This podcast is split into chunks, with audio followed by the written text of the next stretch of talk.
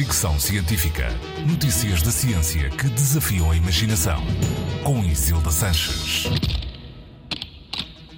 A Lua terá dono? Segundo Bill Nelson, administrador executivo da NASA, a Agência Espacial Americana, os chineses querem reclamar a Lua.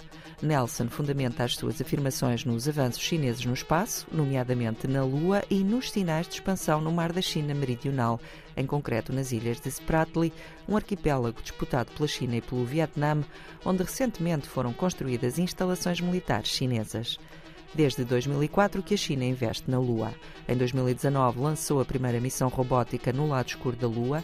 O ano passado entrou em funcionamento a primeira estação espacial e planeia uma pequena missão tripulada antes de 2030.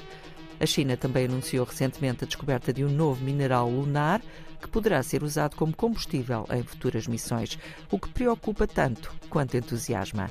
Já a NASA, depois de décadas sem mostrar interesse na Lua, voltou a apostar em missões à Lua, lançou em novembro de 2022 a missão Artemis 1, não tripulada, e tem planos para enviar uma missão tripulada até 2025 com a ajuda da SpaceX de Elon Musk.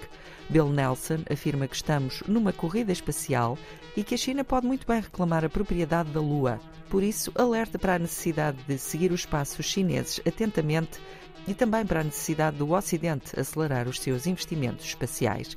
O Tratado do Espaço Sideral, que existe desde 1967, estipula que ninguém pode reivindicar a propriedade do espaço, partes do espaço ou de corpos celestes.